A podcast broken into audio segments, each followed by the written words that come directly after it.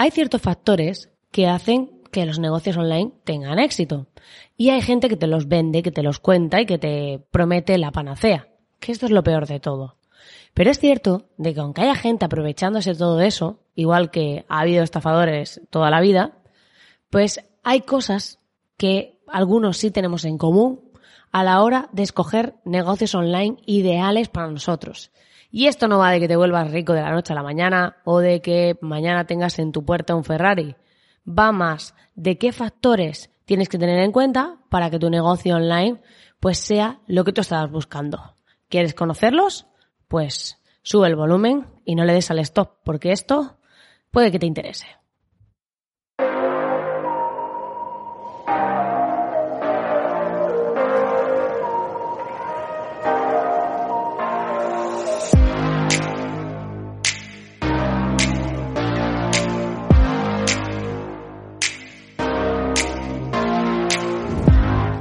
Este podcast ha tenido varios nombres, pero forma parte de mi evolución. Sé lo que tengo claro en la vida, es que las personas evolucionan o permanecen muertas en vida, y sin duda yo no soy de las segundas. Mi nombre es Marina Miller y me considero una estratega digital disruptiva que está por aquí, por el online, para revolucionar un poquito este gallinero y así sacar a más freelance de su zona de confort. Si quieres formar parte de esta revolución, te invito a que vayas a espabilismofreelance.com y leas lo que la web tiene para ti, porque puede que te sorprendas cuando llegues al final. Recuerda que lo bueno de ir solo es que nadie te incomoda, pero que lo mágico suele estar al otro lado de la incomodidad.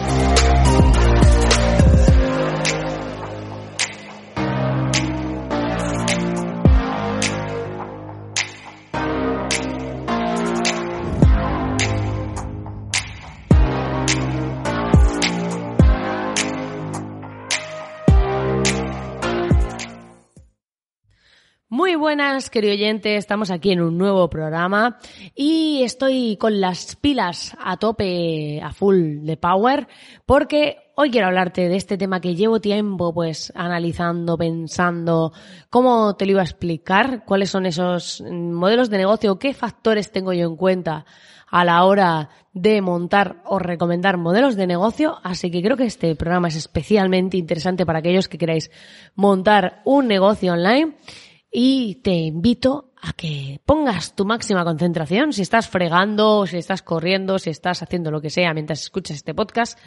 Pon aquí la concentración al máximo, sube el volumen a tu concentración porque hoy puede que algo cambie en tu forma de ver los negocios online. Así que sin más rodeos, vamos a hablar de el negocio online ideal y cómo lo evaluamos, analizamos o cómo sabemos que es ideal.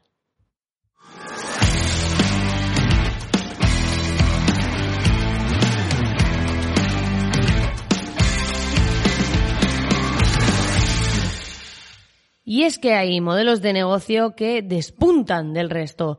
Y hay factores que, bueno, que muchas veces la gente coge y se pone a copiar lo que ha hecho otro, se pone a analizar el modelo de negocio en función de los criterios de otro y después llegas que te das la hostia, padre, que dices tú, ostras, pues esto no es lo que yo quería, o en verdad este modelo de negocio a mí no me encaja y, y todo esto, o no he contemplado todas las variables. A lo mejor te has montado algo online, luego llega una pandemia como esta y se te va todo al traste. ¿Por qué? Porque que fuese online no significa que fuese algo duradero en el tiempo.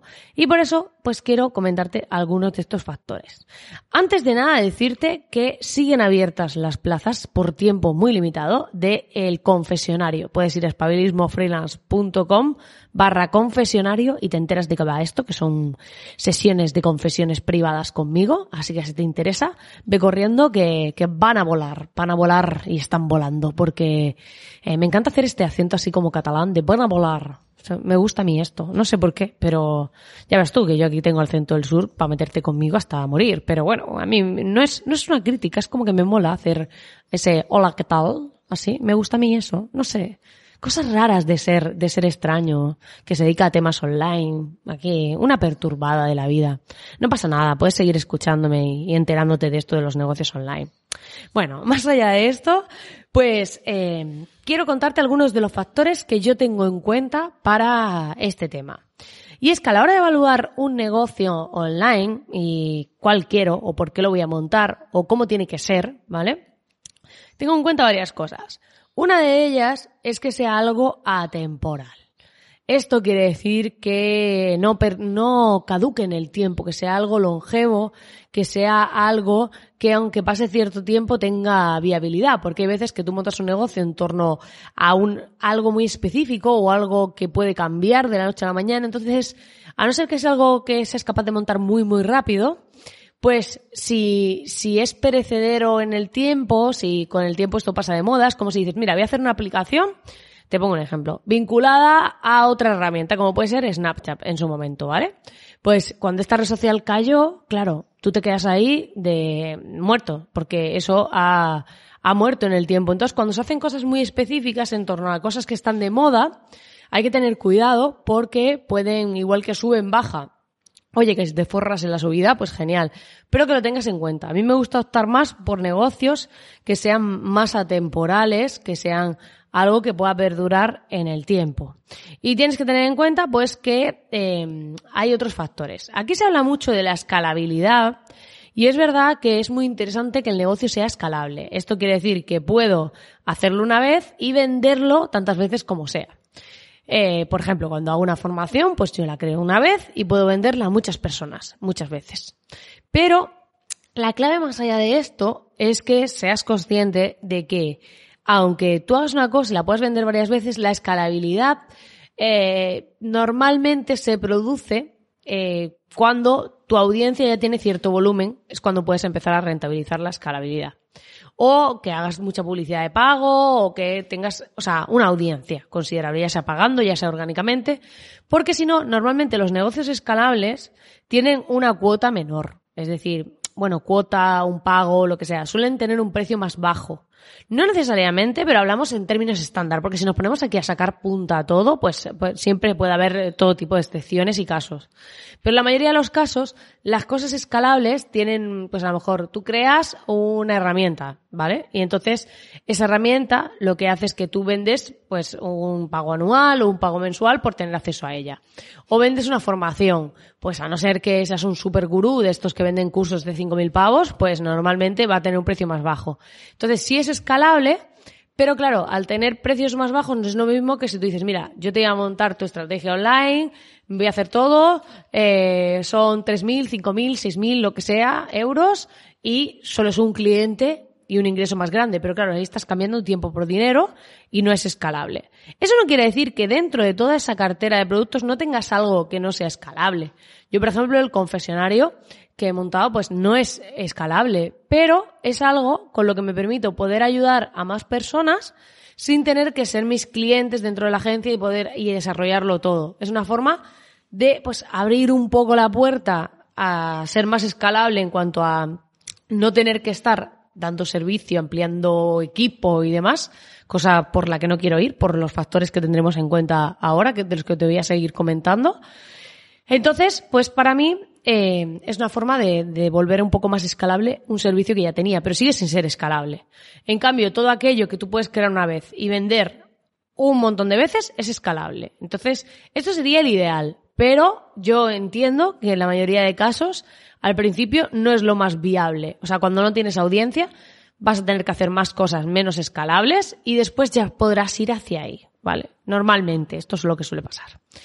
Luego, eh, otra de las cosas que tenemos que eh, tener en cuenta es si se puede automatizar o se pueden automatizar partes y demás. Porque es muy interesante, pues por ejemplo, yo ahora he automatizado la facturación de espabilismo freelance, de todos los que compran eh, cualquier formación, pues eh, está automatizado y hay cosas que están automatizadas, el dar acceso a las distintas partes. Cuando compras el curso espabilismo freelance, ya le llega automáticamente un email a la imprenta para que lo mande. A mí se me queda reflejado en una hoja también de Excel donde ellos me ponen el código de seguimiento. Entonces, todas esas cosas, pues, hacen que un negocio online pues sea más interesante porque intentas automatizar el máximo posible. Y así consigues que todo vaya fluyendo más y tú te puedas centrar en otras cosas o puedas centrarte en las áreas importantes del negocio, que a lo mejor son captar gente nueva o lo que sea, ¿vale? Entonces, es muy importante que sea automatizable. Hemos dicho atemporal, escalable, automatizable y que para mí una de las claves es que no dependas demasiado de terceros.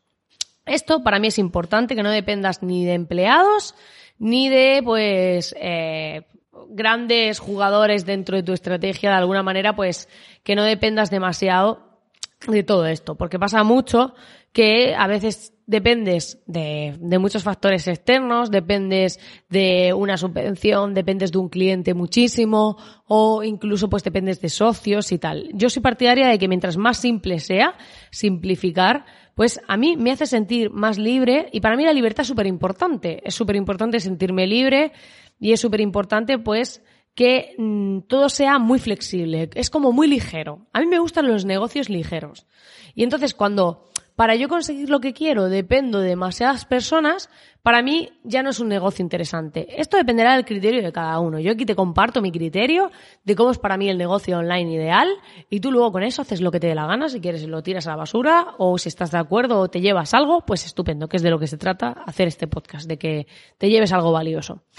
Y entonces, pues yo lo que mido es que no haya dependencia. Si yo, por ejemplo, necesito que otro fabrique algo y, y si ese se pone mal o pasa no sé qué, no puedo hacerlo y se me para todo, para mí es un riesgo demasiado alto. Entonces intento buscar cosas que mientras menos dependencia tengan de otras personas, pues eso, eso quiere decir que a su vez, pues tiene menos riesgo. Y para mí, controlar el riesgo, que esto, la vida nunca se puede controlar todo, pero de alguna manera, pues el tenerlo más controlado me interesa y me hace feliz. Porque a veces hay gente que le encanta esta sensación de incertidumbre, que vivimos con ella todos los freelance, pero hay gente que, que, que eso le genera adrenalina, el, decir, wow, a ver cómo resuelvo esto y tal. Y a mí, por ejemplo, me gusta mmm, tener paz mental, ¿sabes? El no tener que estar tan, tan preocupada de eso.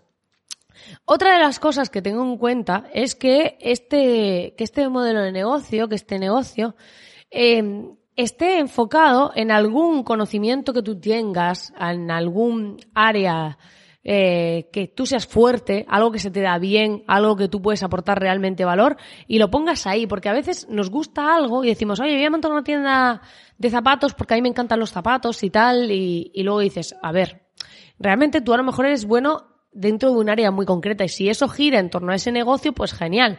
Pero hay que tener en cuenta de que si tú aprovechas eh, un punto fuerte que tú tengas y lo metes dentro de ese negocio, primero que vas a estar más motivado para mantenerlo en el tiempo y segundo, pues que vas a poder diferenciarte o destacar del resto. Así que esto es importante. Y también que, por otro lado, pues eh, esto tenga en cuenta el tiempo que le puedes dedicar, porque hay gente que se pone a montar negocios que luego no pueden sostener por tiempo o por pasta, porque a lo mejor tienes que hacer una inversión inicial de mucho dinero y no vas a poder sostenerlo a lo largo del tiempo. Por lo tanto, pues tienes que tener en cuenta que puedas eh, costearlo, el montar este negocio, y que pues pueda eh, o sea, que tengas el tiempo para dedicarle. Porque mucha gente coge, contrata a alguien que se dedica al online o lo que sea y quieren que le lleven esa área de negocio. Y montar un negocio online no es montar una web, es otra unidad de negocio. Y lo voy a repetir cien veces hasta el infinito porque esto, de verdad, no hay conciencia sobre esto y es súper importante que lo tengas claro. Así que, muy importante que seas consciente de que vas a tener que dedicarle cierto tiempo, que vas a tener que implicarte, aunque delegues ciertas áreas, y que pues también tiene que ser viable a efectos monetarios. Y luego, pues que realmente tengas una estrategia de base de decir, vale, ¿qué va a pasar? ¿Por dónde voy a captar a las personas? ¿A dónde van a llegar? Luego, ¿qué va a pasar? Y que vayas un poco construyendo, aunque eso va a ser eh, modificable, eso va a ser flexible, porque vas probando...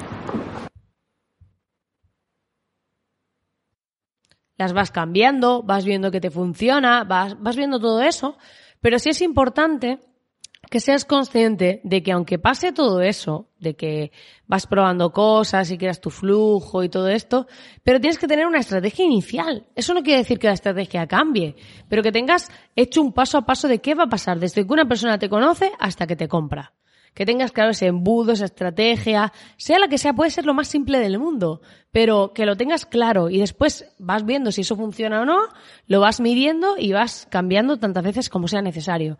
Pero es importante tener esto claro, tener que un modelo eh, de, de, de qué flujo va a tener tu usuario, de qué va a pasar. Porque mucha gente coge y dice, ay no, yo estoy mandando a gente ahí y no sé qué pasa y no sé si compran y no sé nada es importante que tengamos un poco claro qué pasa desde que la persona nos conoce por primera vez, por dónde queremos que siga ese usuario el camino y todo esto. Así que, pues más que nada quería compartir contigo en este programa algunas de las cosas que yo tengo en cuenta a la hora de montar un negocio online que para mí es muy importante que eso, que sea puramente online, que sea flexible, que si lleva partes físicas que no dependan de mí, de que yo esté haciendo paquetes, ni enviando cosas, ni nada de esto, que a su vez, pues como te decía, no tenga grandes dependencias, que esté enfocado en algo específico, que, que tú tengas ahí una fortaleza, un conocimiento, un área que, que tú puedas aportar más que el resto y que tengas en cuenta todos estos factores, porque así podrás construir un negocio online que sea viable, que sea rentable, que te aporte y que te haga feliz, porque no solo es ganar pasta, sino que a su vez pues sea sostenible en el tiempo, que construyas algo con unos cimientos sólidos, para que así el día de mañana esto no sea como un castillo de naipes de estos de cartas de, de póker, sino que sea algo que tenga unos cimientos sólidos y que el día de mañana eso pueda seguir subiendo y no se nos caiga todo a la primera de cambio. Pues nada, querido oyente, lo vamos a dejar aquí. Espero que te haya gustado, espero que esto te haya dado una visión un poco de qué cosas tengo yo en cuenta a la hora de montar un negocio online. Y para mí es muy importante la libertad y la flexibilidad. Así que todo negocio que monto tengo en cuenta que me permita seguir viviendo libre y seguir pudiendo hacer cosas de forma flexible. Si esto a ti también te interesa, pues ya sabes que tienes que tenerlo en cuenta a la hora de montar tu negocio. Como siempre, darte las gracias por estar ahí al otro lado, invitarte a que le des a suscribirte a través de iVoox para no perderte ningún programa y también a que vayas a espabilismofreelance.com, que te apuntes a la comunidad y que si te interesa tener esa sesión de confesiones privada conmigo, te pases por espabilismofreelance.com barra confesionario. Nos vemos muy pronto en el siguiente programa. Hasta entonces, te mando un fortísimo abrazo.